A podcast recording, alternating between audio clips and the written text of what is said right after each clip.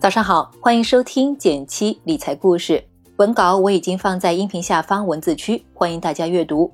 微信搜索“减七独裁，简单的简，七星高照的七。关注后回复“电台”，你真的会变有钱哦。话不多说，马上开始我们今天的内容。这两天不少朋友纷纷来问：今天要加仓吗？又或者是还会跌吗？要不要赶紧卖掉？投资中很重要的一件事儿就是别急躁，管住手。如果实在管不住怎么办呢？今天来和大家聊一聊。提醒一下，本文提及的基金仅作为示例，不做任何推荐。投资有风险，入市需谨慎。有一个知名的基金经理针对他管理的一只基金做了一次调查，持有这支基金的人，其中有四成不到九十天就卖掉了，平均收益只有百分之三。而这支基金从二零一五年开始，近三年翻了倍，拉长到五年更是涨了四倍多。能拿到五年的人只占整个人群的百分之零点四。如果它是一只有封闭期的基金，也许情况会大大不同。一旦你交钱买入，就会马上关起门不让赎回了，要被迫拿很久，比如一年、三年甚至更久。结果大家都能获得更高收益。这样的好处是你不用焦虑短期业绩好不好，因为钱要过个一年、三年才还回来，相当于强制性管住你的手。至于钱该怎么用，基金经理心里有数。那市面上可以管住我们剁手的基金有哪些呢？主流的有两种。对于某一笔申购来说，其中一种基金的封闭期和开放期是轮流更替的，而另一种基金只有一段封闭期，到期后随时可以买卖。这里先补充一下小知识：什么是开放期和封闭期？所谓开放期，就是你可以随意进行申购或者赎回；而封闭期就是在特定时间内，基金紧闭大门，你无法对它进行操作。比如定开基金，顾名思义，就是一种定期开放的基金。它的最大特点是，不论买卖，你都要等到特定的开放期才能操作。也就是说，大部分时间是封闭状态。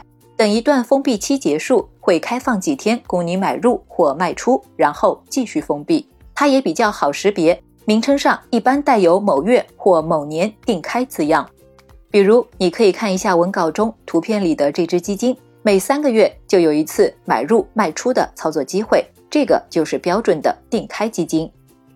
去天天基金网搜索一下，你会发现定开基金的选择还挺丰富，就像打开了一盒什锦巧克力。里面不但有债券基金，还有股票混合基金，可选范围挺大。除了根据风险承受能力挑选之外，也要提前对基金经理做些功课。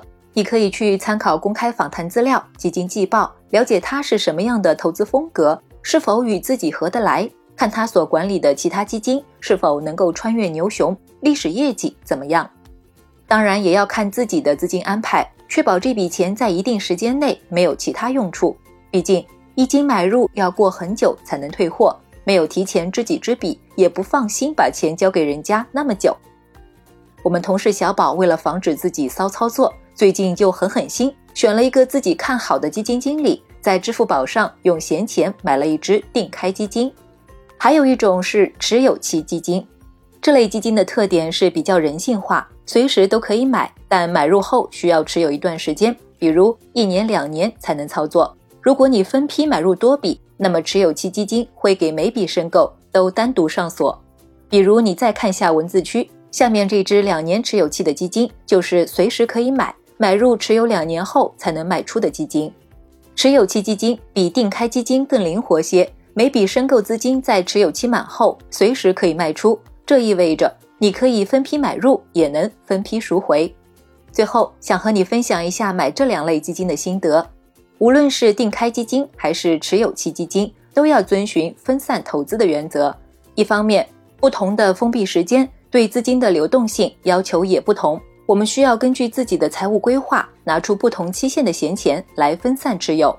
另一方面，由于这两种基金都要把钱锁住一段时间，对基金经理的选择也显得非常重要，别都押宝在某一个人身上。封闭型基金的最大优势是通过物理隔离的方式。帮你赚取全虚全伪的长期收益。巴菲特说过，要想从投资中真正获得利益，就要放长线钓大鱼，频繁的买入卖出只是小打小闹，不会获得大大的收益。当然，产品表现有好有坏，我们也需要仔细辨别。怎么才能挑选出好的产品？了解必备的投资知识，学会使用投资工具很重要。如果这部分内容你还有所欠缺，不妨加入我们的一元实操营进行学习。打好扎实的基础是迈出投资的第一步，也是重要一步。